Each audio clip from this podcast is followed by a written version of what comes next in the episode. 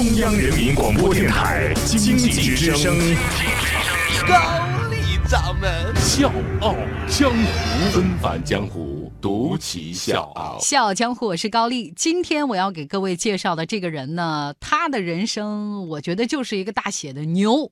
为什么这么说？因为他是哥伦比亚大学的学士，哈佛大学的硕士，人家在华尔街工作了十年，二十七岁呢就当上了瑞士某银行的联席董事，两年之后成功上任法国一家银行的副总裁，初入上流社会，和洛克菲勒的曾孙女喝下午茶，那就是太平常的事儿了。受白先勇之邀，和林青霞一起听小曲儿，就是我说了这么多，总而言之一句话，他就过着那种优越、富足而且有品位的贵族生活。但是就在他离华尔街最出色的银行家自己的这个梦想只差一步的时候，突然他选择辞职，过了另外一种生活，而这种生活出乎所有人的意料。纷繁江湖，独起笑傲，高丽掌门笑傲江湖，敬请收听。不卖关子了啊！开门见山告诉各位，他选择另外一种生活，就是深入河南艾滋病村救助孤儿和老人。这位从华尔街走出的金融男，名字叫杜聪，香港人。杜聪的小学是在教会学校念书，初中呢和爸妈一起移民到了美国。杜聪的人生可以说是一路开挂，用实力碾压一切，最终呢成了美国华人精英。一九九六年，一个非常偶然。的机会，他来到了中国河南一个有着很多艾滋病人的艾滋病村。他发现，在这儿几乎每十个人当中就有四到六个人感染了艾滋病病毒。在阴暗破漏的屋子里面，病人躺在床上奄奄一息，疱疹、腹泻、发烧，包括缺少药品、买不起药、痛苦的呻吟。有些人的身上已经溃烂，而且散发着恶臭。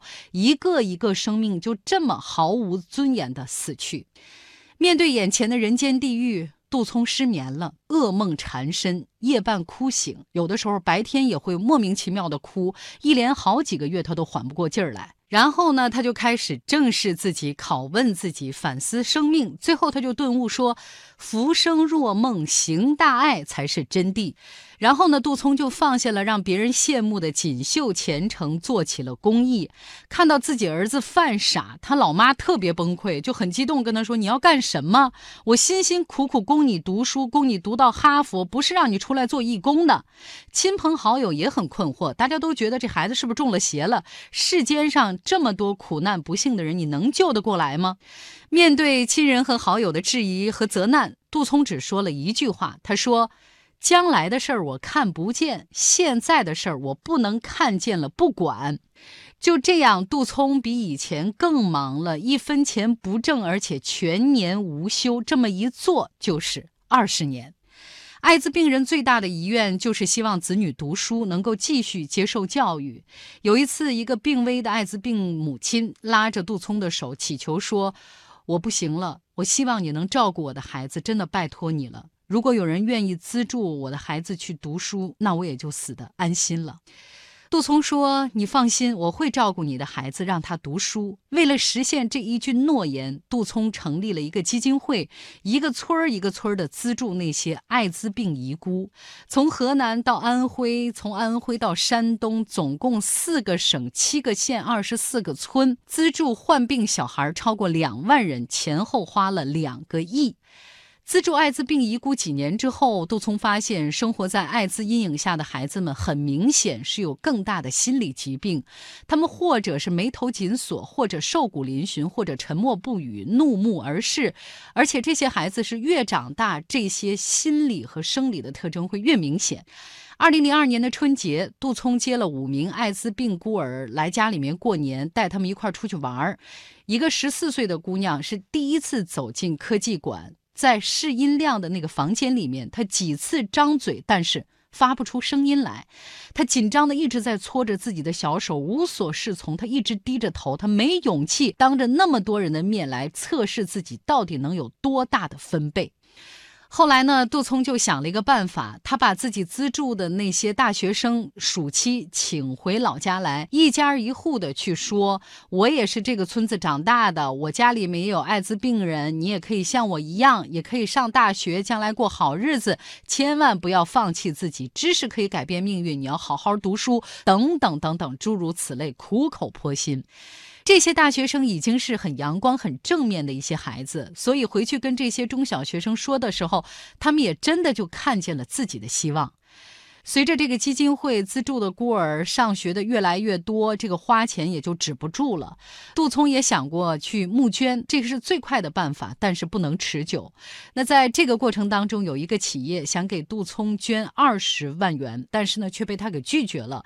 杜聪说：“如果你捐了二十万给我们，发一下学费也就没了。”明年我还得管你要钱，那还不如说把这二十万当做一个社会企业的投资，帮我们建一个环保袋工厂。因为杜聪发现这家企业有一百多家酒店，每天会产生三万多个客房的订单。如果每个客房放一个环保袋，一天至少有三万件的销售业绩。所以他觉得这个是一笔非常了不起的买卖。如果把这个钱投进去了，每年可以创造三百多万的营业额。就这么一想，做慈善就像种了一棵苹果树，不断的会有苹果长出来，有苹果吃。我是叶檀，向你推荐有性格的节目《笑傲江湖》，请在微信公众搜索“经济之声笑傲江湖”，记得点赞哦。如今，杜聪一共资助了两万个孩子，其中有两千五百多个人已经考上了大学，还有不少是名牌大学、交通大学的、北京大学的，有的还去美国念了书。不少孩子兴趣点不在读书，那他的这个基金呢，就资助这些孩子去技校学手艺，有个一技之长，将来也可以独立生活。比如说，有的去学习厨艺，毕业之后进到五星级酒店，表现很出色，人家还去法国留了学。还有学医的，偶尔也会回来监督，让杜聪控制血糖。另外，还有曾经上不了学，现如今学成回乡创业，帮扶受艾滋病影响的那些老乡们。杜聪没日没夜的做了二十年，现在孩子们都长大了，开始陆续的结婚成家。他呢，也经常会被请回来做证婚人，有人管他叫爸爸，有的还孩子有了宝宝，宝宝就管他叫爷爷。这个对于没有一个亲生儿女的杜聪来说，能看到他们成家立业，有自己温暖的生活，他觉得这是一件比做银行家更有成就的事情。现如今的杜聪已经是四十八岁了，常年在外奔波，再加上全年无休的这种高负荷的工作，杜聪已经得了严重的高血糖和高血压病。很多人会问他：“嘿，哥们儿，你值吗？放着那么优越的生活条件，然后把自己弄了一身病，在这儿救助这些孤儿。”杜聪每次听到这样的话，情绪就会非常激动。他说：“成功在如今的社会被定义的世俗狭隘。”金钱、地位、荣誉没有得到的，拼命去追求；已经得到的，还想要的更多。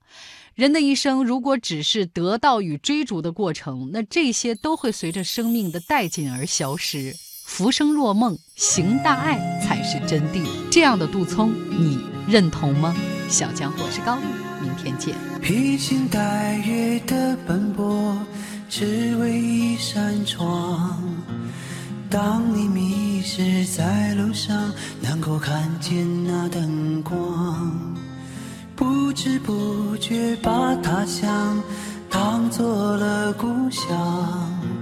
只是偶尔难过时，不经意遥望远方，曾经的相